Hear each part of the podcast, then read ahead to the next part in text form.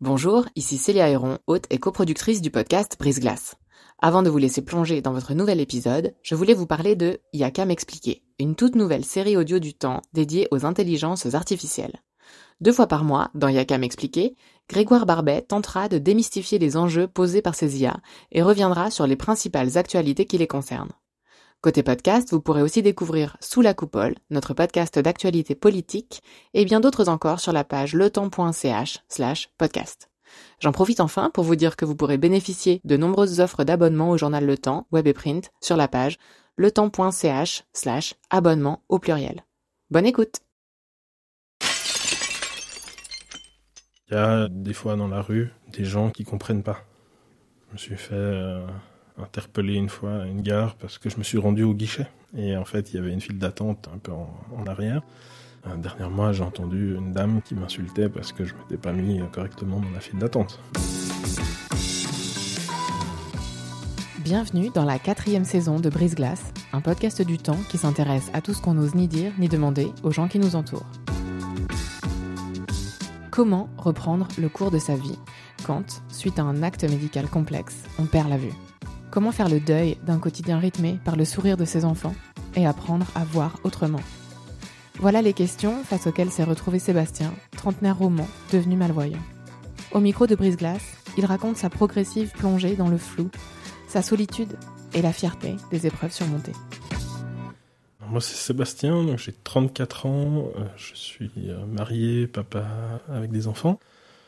Je suis devenu euh, malvoyant relativement récemment. Et puis, euh, je suis devenu informaticien et je suis employé dans une start-up vaudoise. Dans quel genre de famille vous avez grandi? Euh, Une famille la classe moyenne normale. Mes parents ont divorcé, euh, j'avais une dizaine d'années.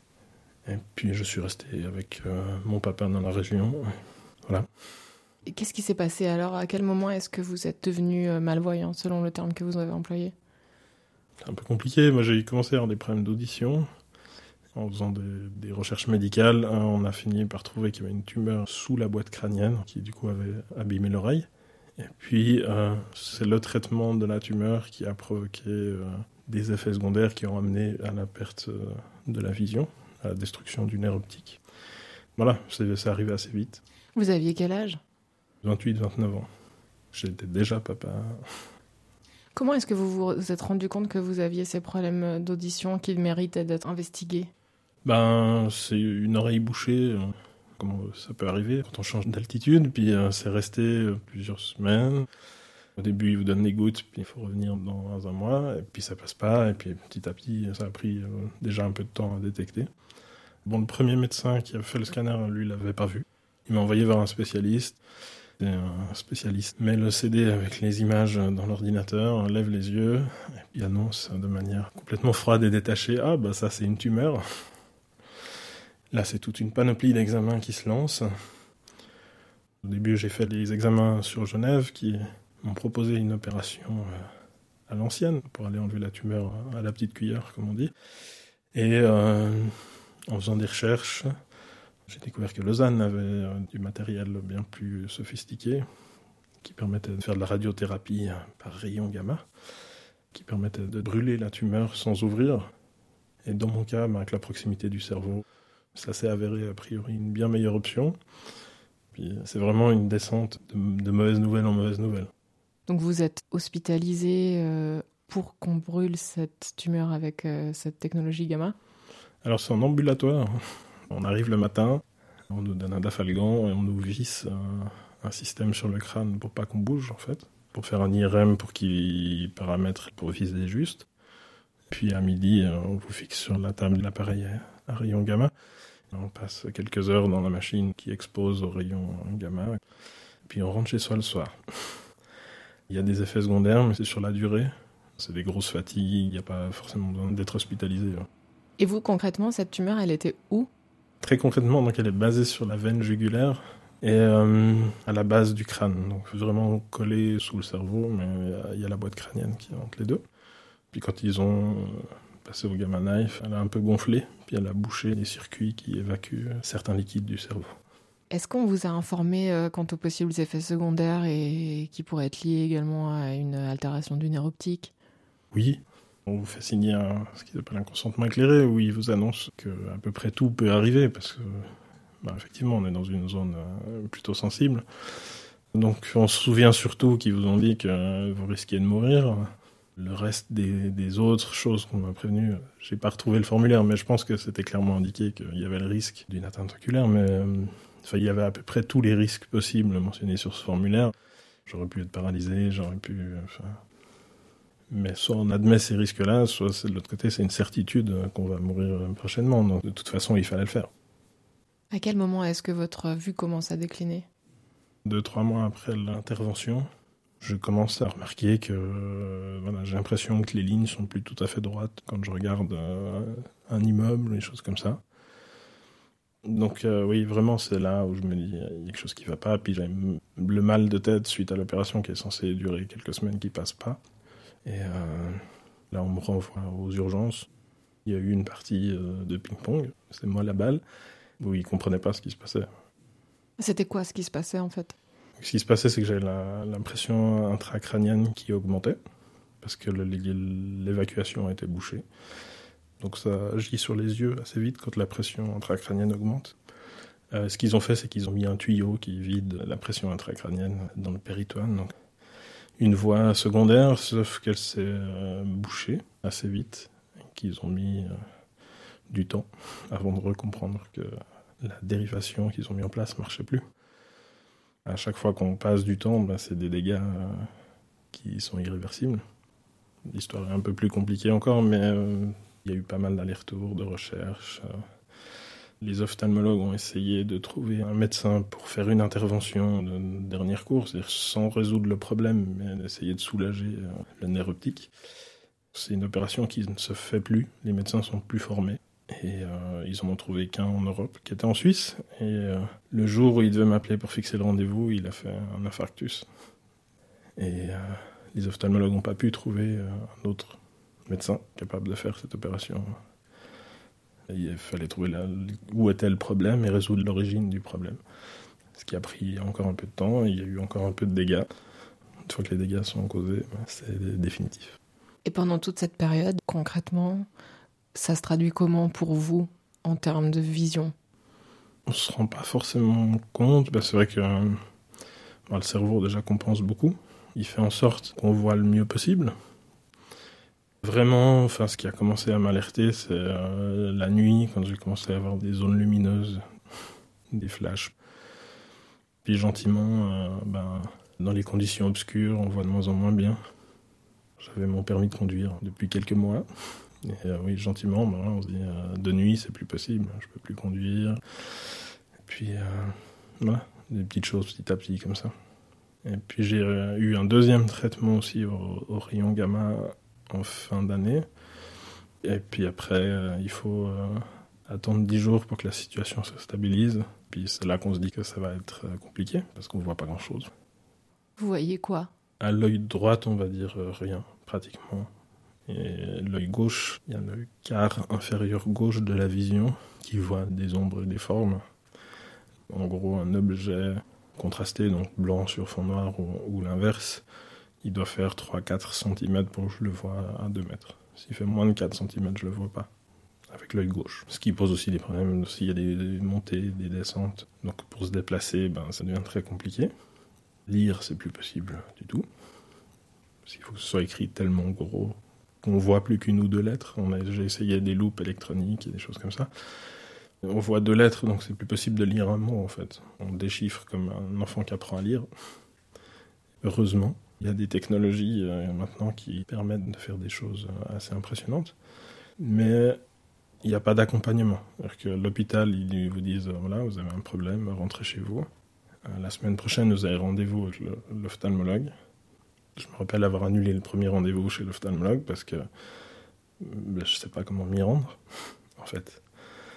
Ben, on est fin décembre, les gens sont pas non plus disponibles. Enfin, en tout cas, moi, j'ose pas spécialement demander à des gens de m'accompagner euh, en pleine période des fêtes où tout le monde est très occupé pour aller chez le médecin. Donc je, me rappelle que ce rendez-vous-là, je l'avais annulé parce que voilà, on n'est pas accompagné. Et votre épouse?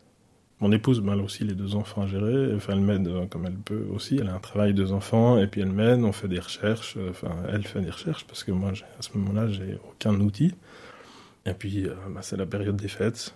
Et il faut aller voir la famille qui, là aussi, va m'aider, va téléphoner à des associations, va essayer d'obtenir des réponses. Parce que on se dit bien qu'il doit exister des outils. Il y a d'autres personnes qui vivent dans cette situation. Mais euh, voilà, aucun accompagnement d'une institution. Il faut, vraiment se battre et aller chercher.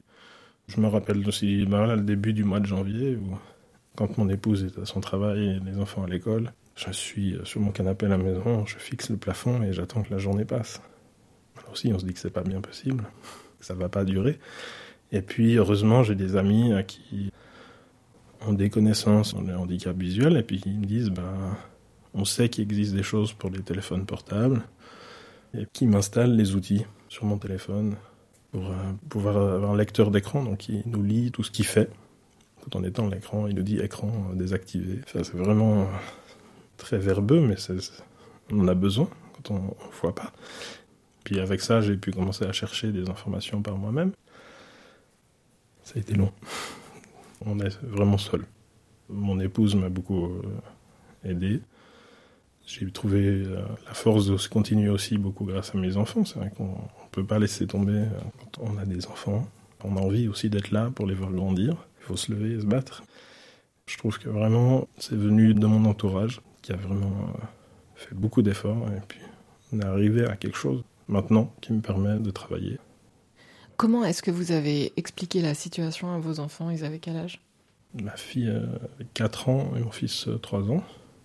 Puis euh, bah, le handicap visuel, ça a forcé mon fils à parler parce qu'il est arrivé très tard sur le langage, mais du coup il s'est mis à parler au moment où j'ai plus pu percevoir les gestes et les, choses qu'il faisait pour communiquer.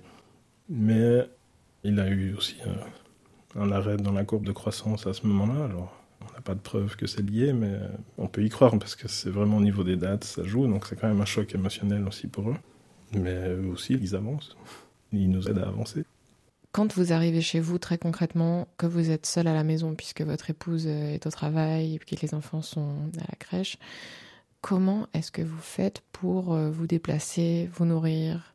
Alors déjà, je connais très très bien la maison parce que euh, là j'ai grandi aussi. Et puis je vois un petit peu ce qui permet de contourner les meubles, de tourner autour de la table et puis d'aller aux toilettes, d'éviter déjà les obstacles. Après, ben, pour boire ou comme ça, j'ai envie de dire, ben, c'est le le bon sens, effectivement, bah, on met la main, on trouve le, robinet, on sait comment il marche, et puis au fait de mémoire, si ça déborde un peu, ça déborde. Ma foi, au début, faut apprendre.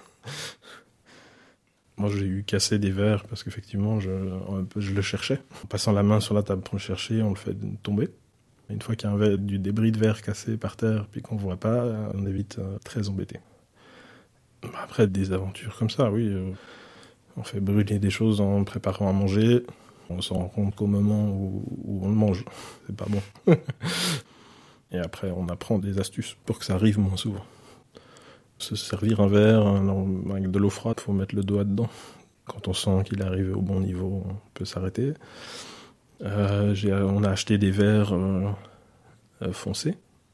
Ça, je peux, moi, un peu les distinguer sur la table. Ça m'évite de le chercher. On a des verres avec euh, au toucher qui sont différents.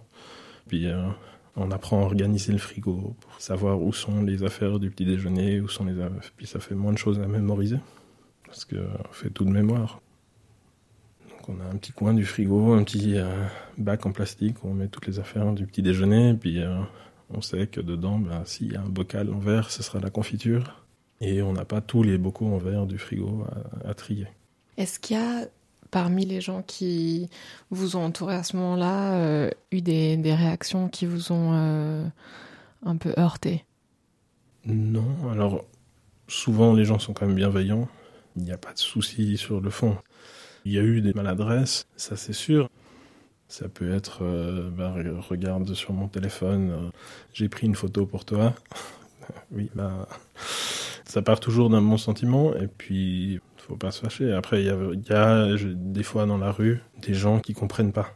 Je me suis fait euh, interpeller une fois à une gare parce que je me suis rendu au guichet. Et en fait, il y avait une file d'attente un peu en, arrière. Euh, dernièrement, j'ai entendu une dame qui m'insultait parce que je m'étais pas mis correctement dans la file d'attente. À quel moment est-ce que vous avez euh, opté pour euh, des aides du type Cannes? D'après ma vision, j'ai pas le choix. Enfin, il faut que j'aie une canne parce que déjà pour ma sécurité dans mes déplacements, et puis c'est vrai que ça indique aussi aux autres que je peux pas les voir. Alors je sais qu'il y a des personnes qui n'osent pas simplement utiliser la canne parce que ça rend réel leur handicap, ça les confronte. Mais alors ça c'est une chose qui m'a pas posé de problème parce que maintenant j'ai le handicap, il faut que je vive avec. Je ne peux pas envisager de rester euh, sur mon canapé. Il faut que j'aie ma vie, que je continue à rencontrer des gens. Alors là, je suis actif dans des associations, donc je continue à, à me déplacer. Rester à la maison, c'est pas possible. Au travail, comment ça s'est passé? En fait, juste avant qu'on me diagnostique la tumeur, j'ai été licencié de mon ancien travail, principalement parce qu'ils m'ont demandé d'augmenter mon taux de travail, ce que j'ai refusé, parce que je sentais bien que physiquement, ça n'allait pas être possible. Je, ressentais un, certain épuisement. C'est vrai que le diagnostic a été posé euh, quatre jours après que je me sois inscrit au chômage, donc ce fut euh, plutôt compliqué. Mais j'avais euh, aidé un copain à faire deux, trois tâches informatiques pour euh, une entreprise qui créait à l'époque. Quand j'ai eu le handicap et que j'ai commencé à trouver des outils pour pouvoir travailler, j'ai pu lui demander si je pouvais, dans son entreprise, commencer à faire un stage pour voir, évaluer quelles étaient mes capacités de travail avec le handicap. De nouveau, ce fut assez long parce que il y a tout un processus administratif avec les diverses institutions, mais on a pu trouver un équilibre. Et puis aujourd'hui, je travaille comme employé dans cette entreprise. Comment est-ce qu'on fait de l'informatique euh, quand on est malvoyant? J'ai une synthèse vocale, donc un programme qui va du coup lui reprendre les informations qui sont visuellement placées à des endroits. Et euh, il va me les retourner soit par la synthèse vocale de manière vocale, soit j'ai une ligne braille, et puis il va me renvoyer le texte en, braille. Ça permet d'avoir une vision, si on veut, vraiment complète de toutes les informations. Alors, des fois, il y a des choses qui sont plus dures à trouver, ça prend plus de temps. J'ai envie de dire rien que l'heure qui est placée en bas à droite, qui est très facile à, aller visuellement. Là, ça demande la manipulation du clavier pour sélectionner la barre et puis se déplacer. Mais dans la plupart des tâches, euh, je ne prends pas plus de temps qu'une personne euh, voyante quand il faut écrire un rapport, quand il faut compléter des données, quand il faut faire des recherches, ce genre de choses, là, ça prend pas plus de temps. Vous avez un clavier en braille? J'ai un clavier en braille. J'utilise beaucoup le clavier euh, normal que j'ai mémorisé. D'ailleurs, sur le dernier ordinateur que j'ai acheté, ils ont mis des autocollants euh, sur les touches. C'est du matériel d'occasion, et puis ils ont mis des autocollants sur les touches, et puis euh, ça décolle, les autocollants se décollent. Ça pose des problèmes aux gens qui viennent m'aider, qui veulent intervenir sur mon clavier, mais moi, j'utilise complètement de mémoire, donc ça ne me pose pas de problème. Et après, j'ai le clavier braille. Dans certaines situations, c'est plus pratique.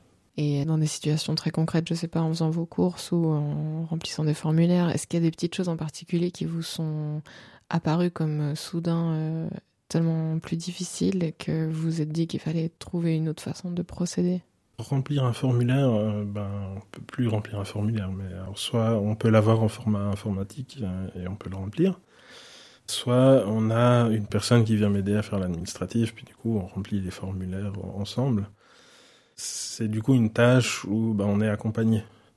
Les, situations les plus problématiques, je pense, les, les choses qu'on fait seul, on se rend pas compte, c'est faire les courses, effectivement.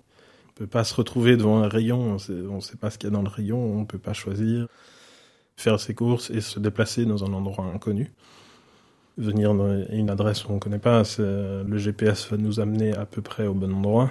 Par contre, après, repérer l'immeuble qui a le bon numéro, euh, ou alors après, il y a des carrefours des fois ou des choses où c'est très compliqué. Se déplacer dans une gare qu'on ne connaît pas. Alors les, CFF mettent des repères en bas des, escaliers pour savoir sur quel quai va l'escalier. Mais en fait, si on ne sait pas où sont les escaliers, ça ne nous aide pas. Donc euh, les deux grandes situations là que j'évite encore le plus souvent possible aujourd'hui, c'est les supermarchés, parce que je dois trouver quelqu'un pour m'accompagner, donc je dois demander au service client si euh, ils sont pas une personne qui peut venir m'aider à faire les courses. Ils le font toujours de bonne volonté, mais euh, moi j'ai de la peine à demander ce service, donc euh, j'évite vraiment les supermarchés. Concrètement, du coup, je vais ben, dans une boulangerie où il y a quelqu'un qui est dédié au service. Plutôt qu'aller euh, au shop de la gare où, j'aurais pu avoir le même service pour moins cher. Et puis voilà, se rendre dans un endroit inconnu. Donc soit j'appelle la personne sur place pour que au moment où j'arrive, j'ai quelqu'un pour faire le bout du trajet final, soit des fois je demande à mon entourage de m'accompagner euh, le jour avant ou la veille, comme ça je prends des repères pour savoir où je dois aller. Mais c'est vraiment les deux situations les plus pénibles encore aujourd'hui. C'est dans ces situations, j'imagine, qu'on réalise aussi à quel point les villes sont pensées euh, pour des gens valides euh, à tout point de vue et, très peu pour euh, les handicaps quels qu'ils soient. Est-ce qu'il y a des initiatives qui ont fait la différence pour vous? Les, les, lignes blanches, alors Lausanne est un exemple. Les lignes de guidage, vous avez peut-être déjà vu deux bandes de trois lignes qui sont au sol. Quand elles sont en bon état, c'est vrai que c'est un confort. On se repose dessus, on suit avec la canne, on se pose plus trop de questions. On sait qu'on peut suivre, que le, la voie est dégagée, qu'il n'y a pas d'obstacle, et qu'on va arriver euh, en haut de l'escalier euh, ou à l'arrêt de bus. Enfin, ça peut amener à différents endroits suivant la situation. Il y a des villes comme Lausanne où ça marche plutôt bien. Mais il y a d'autres villes où, où, en théorie, ça devrait être fait, mais il n'y a rien qui est fait, ou c'est fait à moitié. Et puis du coup, il y a des lignes qui s'arrêtent au milieu de nulle part. Là, c'est tout de suite beaucoup moins confortable de se déplacer. Enfin, il faut connaître le trajet par cœur. Est-ce que vous avez eu le sentiment que vos autres sens se sont développés pour compenser? J'ai l'impression d'avoir appris à utiliser le sens du toucher pour détecter certaines choses. Je suis aussi naturellement plus attentif, c'est-à-dire que s'il y a un bruit ou une odeur, je vais plus y faire attention parce que je suis pas distrait par le visuel. Le côté pas pratique, c'est l'inverse, c'est justement bah, dans un environnement bruyant, les personnes voyantes sont moins gênées par les bruits parce qu'ils regardent euh, la personne avec qui ils discutent, puis le cerveau compense euh, l'information qu'il n'entend pas parce qu'il voit. Pour moi, c'est plus possible. Donc, dans un environnement bruyant, c'est vraiment fatigant. Ça, c'est une chose aussi, ben, quand on, je fais des sensibilisations avec des personnes voyantes, quand on met un masque, c'est une des premières choses qu'ils disent, Ah, mais en fait, il y a du bruit dans la salle. La salle est bruyante. Ah, c'est des sensibilisations où des personnes euh, mettent un masque pour se mettre en situation de, de handicap euh, visuel. Voilà. Moi, j'étais un gros joueur de jeux de société. Et puis, euh, j'ai pu découvrir assez vite une association qui adapte des jeux de société sur France. Et puis, du coup, ben, j'essaye de les aider à faire la même chose sur Suisse. Donc, oui, on fait de temps en temps des sensibilisations. On fait porter des masques aux gens, puis on les fait jouer à des jeux avec les masques. Ou avec euh, la Fédération suisse des aveugles, on fait aussi des petits chemins euh, pour montrer aux gens comment on utilise la canne blanche, des choses comme ça. Comment est-ce que c'est adapté votre vie sociale euh, à partir du moment où les choses se sont installées, puis les gens ont repris le cours de leur vie, et puis vous avez trouvé un certain nombre de solutions? Comment est-ce que vous avez maintenu ce lien avec vos proches? Les sorties de groupe, c'est devenu beaucoup plus compliqué, mais c'est plus du coup des invitations, et puis on se voit pas beaucoup, à 4 ou 5, mais euh, rarement plus, parce que aussi c'est toute une organisation. Il faut prévoir le moyen d'aller, de revenir de la maison. Il faut. Euh, il y a les enfants. Ça, c'est pas lié au handicap, mais ça fait beaucoup de facteurs à gérer. C'est sûr que quand euh, j'avais une voiture, c'était une organisation moins importante de faire une sortie avec les copains. Maintenant, euh, on en fait moins et puis euh, on choisit un peu plus les personnes. Donc on voit forcément moins de monde. Donc on s'est éloigné de certaines personnes. euh, mais euh, enfin, il n'y a personne qui est parti. J'imagine qu'il y a quand même euh, eu des moments où la solitude a, quand même dû être extrêmement difficile à vivre. Pour moi, le plus dur, c'était vraiment le début, quand je connais pas les solutions. J'ai l'impression que ça va être comme ça, que je vais renverser mon verre d'eau tous les jours. C'est en découvrant les solutions, petit à petit, je me suis dit qu'en fait, on, on peut continuer à vivre et plutôt bien. Mais euh, la période la plus dure, c'est vraiment le moment où euh, vous retrouvez malvoyant à la maison et puis euh, vous n'avez pas de conseils. Vous avez eu un suivi euh, psy? C'est essentiel. Mais de nouveau, il a fallu le demander, l'organiser. J'ai dû apprendre le trajet pour y aller seul parce que, de nouveau, c'est bête, hein, mais les heures de rendez-vous, ben, c'était pas toujours possible d'être accompagné. Donc j'ai dû apprendre comment m'y rendre avant de commencer vraiment la- le suivi. Il y a beaucoup de défis quand on arrive dans une situation, euh, un handicap quelconque. Je pense qu'il n'y a pas de handicap plus facile que d'autres. Et est-ce que vous avez cherché à vous liez d'amitié aussi avec des gens qui étaient dans la même situation, dans des moments où vous vous sentiez euh, super seul et pas accompagné? Au moment où j'en avais le plus besoin, ben, je connaissais personne. Et puis euh, ben, maintenant que je connais ces associations, que je connais ces personnes, je me lie d'amitié et puis on essaye de construire des choses pour avancer, pour euh, pouvoir accompagner un peu plus les gens. Beaucoup de ces solutions sont venues de la part d'autres personnes dans des situations similaires. Donc ce contact a été très précieux. Et, pour moi, il faut améliorer et qu'à l'avenir, ce soit plus facile, ce genre d'accompagnement, au moins au début, de pouvoir aider les gens à, découvrir les outils, à surmonter les premiers obstacles. Puis après, chacun doit trouver sa voie. Qu'est-ce qui vous manque le plus aujourd'hui? Ce qui me manque le plus, c'est voir le paysage. C'est que j'habite une magnifique région et puis j'aime beaucoup la nature. Je faisais de la photo aussi avant. Euh, c'est ce contact avec la nature qui me manque le plus. Après, il y a plein de choses qui sont différentes. On, a l'impression au début que on va plus pouvoir faire grand chose. Et euh, plus de temps passe, plus je me rends compte qu'en fait, on peut faire beaucoup de choses, hein, des fois différentes. Des fois, c'est beaucoup plus compliqué, des fois. Mais euh, il y a quand même beaucoup de choses à faire. Ça fait 5 ans maintenant que je suis malvoyant, donc j'ai encore sûrement plein de choses à découvrir, mais déjà, mon entourage me dit que voilà, ils sont impressionné parce que je suis actif et je fais beaucoup de choses. Il y a quelques années, j'aurais pas imaginé pouvoir faire tout ce que je fais aujourd'hui. Et je me réjouis de découvrir jusqu'où je peux aller. De quoi sont faits euh, vos week-ends, vos soirées? Quels sont vos hobbies? Je, fais du jeu de société beaucoup. Euh, j'ai pas mal de contacts euh, avec diverses associations, aussi bien en tant qu'informaticien avec l'informatique qu'avec le côté malvoyant. Et puis, euh, je me suis récemment engagé en politique, donc euh, j'ai aussi une, petite activité politique. Et puis, euh, ben, c'est vrai que la télévision, maintenant, ça peut m'arriver de regarder. C'est beaucoup des reportages où c'est très vocal l'information, mais voilà. Après, euh, ouais, j'ai pas de barrière particulière. Enfin, j'ai pu continuer à avoir des ordinateurs à la maison, continuer à installer, continuer à dépanner euh, mon épouse quand elle a des problèmes sur son ordinateur. Des choses banales, mais qu'au début on n'imagine pas. Dans quelle mesure est-ce qu'on oublie les images euh, qu'on peut avoir emmagasinées dans, son cerveau, par exemple les visages de vos proches?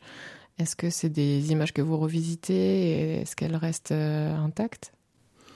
Alors c'est des images que je revisite, mais je ne sais pas à quel point euh, elles sont toujours euh, d'actualité, à quel point je les aurais pas transformées, idéalisées, ou je sais pas, mais euh, typiquement les enfants, je sais qu'ils ont grandi, et puis j'ai l'occasion de pouvoir les, les, voir de près, parce que je vois encore un petit peu, donc je m'imagine à peu près, mais c'est forcément une reconstruction partielle.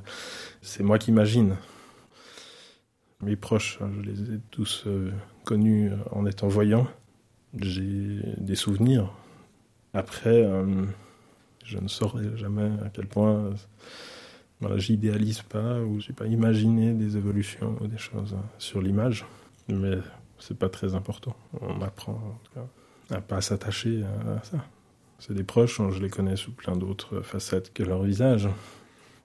Qu'est-ce que ça change aussi euh, au sujet de sa propre apparence, de son propre regard sur soi?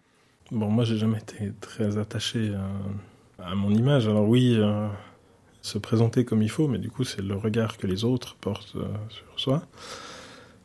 Je fais ce que je peux, j'essaye de m'habiller un peu proprement. Mais c'est vrai que des fois, on maîtrise plus tout. On se touche les cheveux, on regarde si ça vaut la peine d'aller chez le coiffeur, mais on le dit pas en se regardant dans le miroir, mais la réflexion après est la même.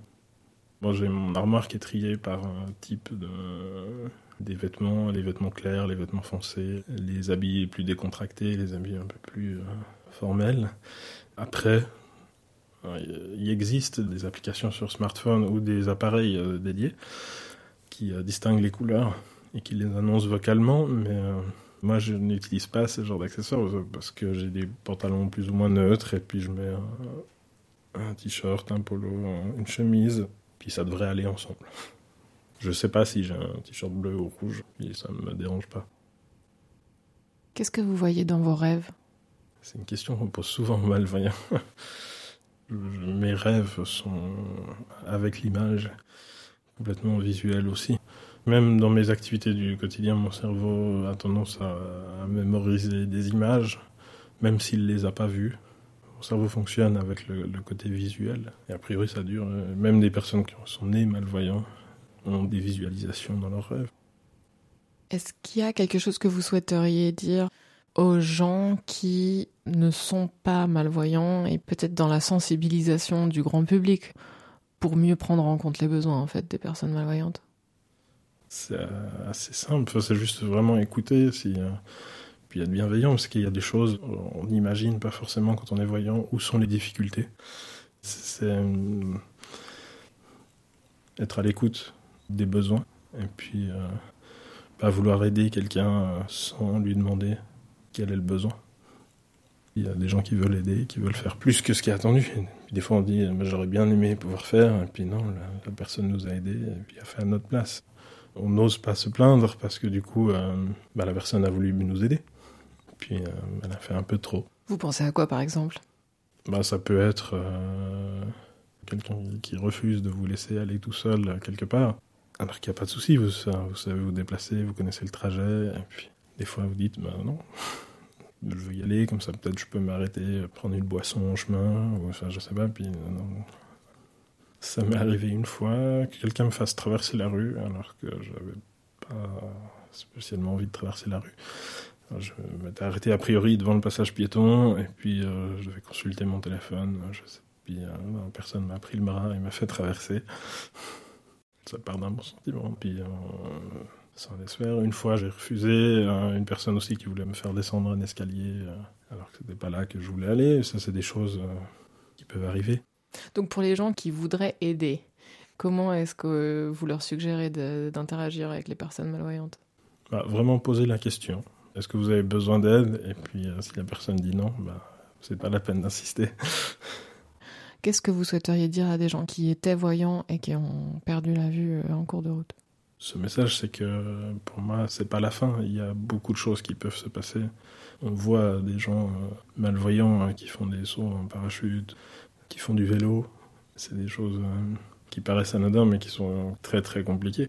Mais c'est possible.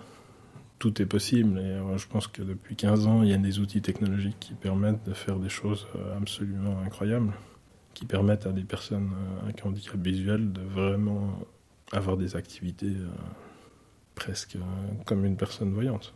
Alors tout le monde ne fera pas du parachute, mais le fait que ce soit possible, je trouve que ça c'est encourageant. C'est quoi votre rêve? De pouvoir conduire. C'est pas tellement le fait de pouvoir conduire, mais c'est le fait de pouvoir se dire que la liberté qui va avec, l'autonomie, de pouvoir se dire, ben oui, je peux être à l'heure voulue, à l'endroit voulu, sans me demander euh, si je prends le premier train, que je change, est-ce que je vais y arriver, est-ce que, enfin, voilà. Ouais, pour moi, c'est la liberté, je pense, vraiment du, du déplacement, pour se dire. Bah, ce soir, je peux rester euh, avec des amis, je suis pas coincé parce que le dernier train est parti. Merci d'avoir écouté ce nouvel épisode de Brise Glace et d'être toujours plus nombreux et nombreuses à nous suivre. Je suis Célia Héron, cet épisode a été réalisé en collaboration avec Virginie Nussbaum et monté par Sylvie Coma. Pour découvrir tous les autres, rendez-vous sur la page letemps.ch slash podcast ou sur vos applications d'écoute. À dans 15 jours